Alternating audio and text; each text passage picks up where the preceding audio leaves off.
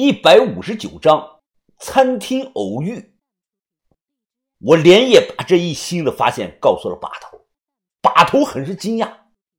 我们两个商量了半天也没有得出结论，只能想办法下地坑去看看。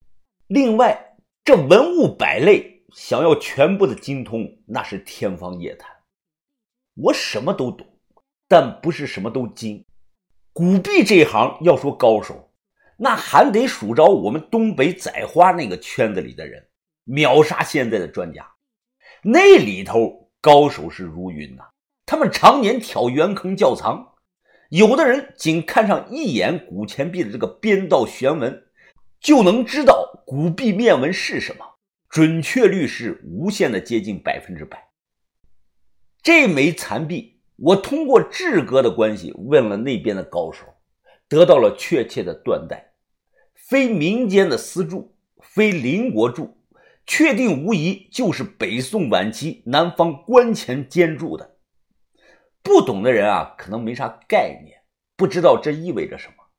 这意味着这枚残币，它改写了史书上的一段记载。如果它不是铁钱，是铜钱，是完整无缺的，嘿，那价值呢就非常之高了，够得上。国家一级文物的级别，可惜啊，没有如果。如今只剩下半个，只能当做标本了。二零一二年冬天的时候，这半个铁钱出现在了北京某个拍卖场里，图录上标注的是无考品，意思就是尚无法考证的东西。结果当时还在拍卖预展期间呢。就被人通过私下商谈的方式直接买走了。我也不清楚现在流落到了哪里，反正肯定没到博物馆。天刚亮，我直接开车去买了八盘登山绳回来，主绳一百米一盘，副绳四十米一盘，装了满满的两大袋子。如果这么长的绳子还够不到底，那我只能放弃了。这一天应邀参加完白事儿。我和老张的女儿张梦啊，并排走在湖滨路步行街的街上。他妈让他来步行街的一家店里买些纸钱、蜡烛等头七用。对外呢，他们家宣称老张得了这个急性病，突然死了。只有家庭内部几个核心成员知道，这个骨灰盒里其实没有骨灰，只有一把黄土和一件衣裳。那是个衣冠冢。突然失去了父亲，还在上学的张梦，他无法接受现实。这几天，他的眼睛总是红肿，走路的时候全程低着头，情绪非常的低落。看他这个样子啊，我心里也有点过意不去。步行街上有家西餐厅，看起来挺高档的，透明的玻璃门上都是印着各种英文的字母，里头还有个很帅的那个男的。在弹钢琴，因为买完东西临近中午了，我说请吃饭，他答应了。进去后，我坐下问他：“啊，你想吃点什么？今天我请客。”随便吧。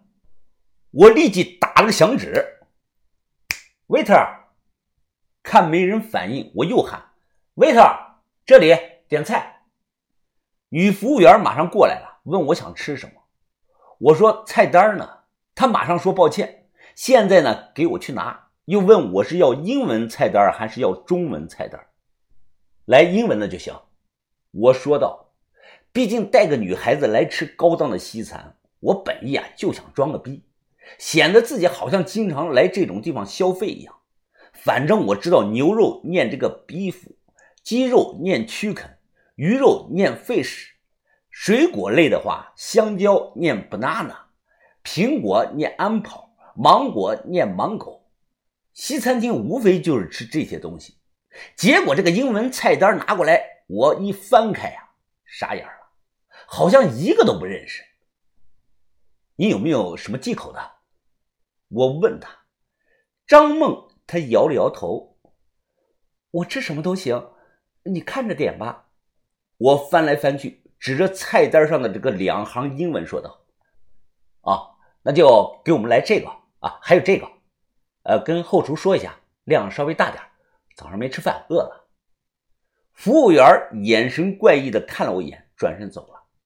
很快，服务员给上了两杯柠檬水。我喝着柠檬水，问道：“小孟啊，你现在念的是高中还是大学啊？”这个时候，餐厅内突然响起了悠扬的钢琴声。他回答道：“啊，刚上大一，我在杭州念师范。”我点点头：“啊，师范好啊，出来能当老师，将来有编制了就是铁饭碗。”而且受人尊重。你爸虽然不在了，但你也要好好学习啊，争取将来能去北京、上海那些大城市发展。他听后摇了摇头：“是我妈让我上的师范，我毕业了根本不想当老师，没有前途。我打算将来做职业的小蜜。”我一听，一脸的疑惑。他看着我，淡淡的说：“就是傍个有钱人。”家里的饭店赚不到钱，我爸也不在了，我弟弟还要上学，他将来毕业了还要买房结婚。我如果能多挣些钱，这样我妈也就不用那么辛苦了。啊，不是，你怎么会有这种打算呢？你年纪轻轻的，而且有文凭，可以有个更好的选择呀。他咬着这个吸管，喝了口柠檬水，抬眼看着我说：“这又有什么呀？我认识的几个学姐。”就是干这个的，他们一个月都能轻松的赚好几万呢。一个学姐还说，等我毕业了就给我介绍。这事儿我就告诉你了，而且我已经决定了，你别跟我妈说啊，我不想让她担心。我听后直摇头，没说话。他长相清秀瘦弱，看起来呀内向老实，话不多。说实话，我根本没想到他会有这种大胆的未来规划。我希望啊。他现在只是这么想，等过几年毕业了，见的人和事多了，能改变主意。服务员，服务员，啊，有什么事吗，先生？这都半个多小时了，我点的菜怎么还不上啊？先生，你也没点菜啊？你刚才就点了两杯柠檬水和一首现场的钢琴曲演奏。我，哎，您看您现在还需要重新点餐吗？看周围几个人憋着笑的样子，我心想：点你妈点！这次丢人丢大发了啊！不用了，不用了，啊，不点了，我们有事儿要走了。好的，先生，那麻烦你这边结下账，一共是二百六十块钱，柠檬水两杯四十，钢琴演奏二百，外加百分之十的服务费。我深呼吸了两口，良好的素质修养让我没有当场的骂人。我心想啊。我就喝了两杯白开水，泡了一片烂柠檬，两百六。你干脆说你是抢劫的好了，这样我还能好受点。我跟张梦说啊，这个地方太差，说带他换一家地方吃饭。去前台结了账，刚想离开，这个时候啊，突然迎面走过来一个人，这人用围巾整个挡着脸，只露了双眼睛在外面。这个人嗓音沙哑。问服务员有没有卖那种小袋装这个番茄酱？服务员礼貌的解释：“啊，我们这里没有，你去汉堡店问问吧，那里估计有您需要的。”对方转头便走。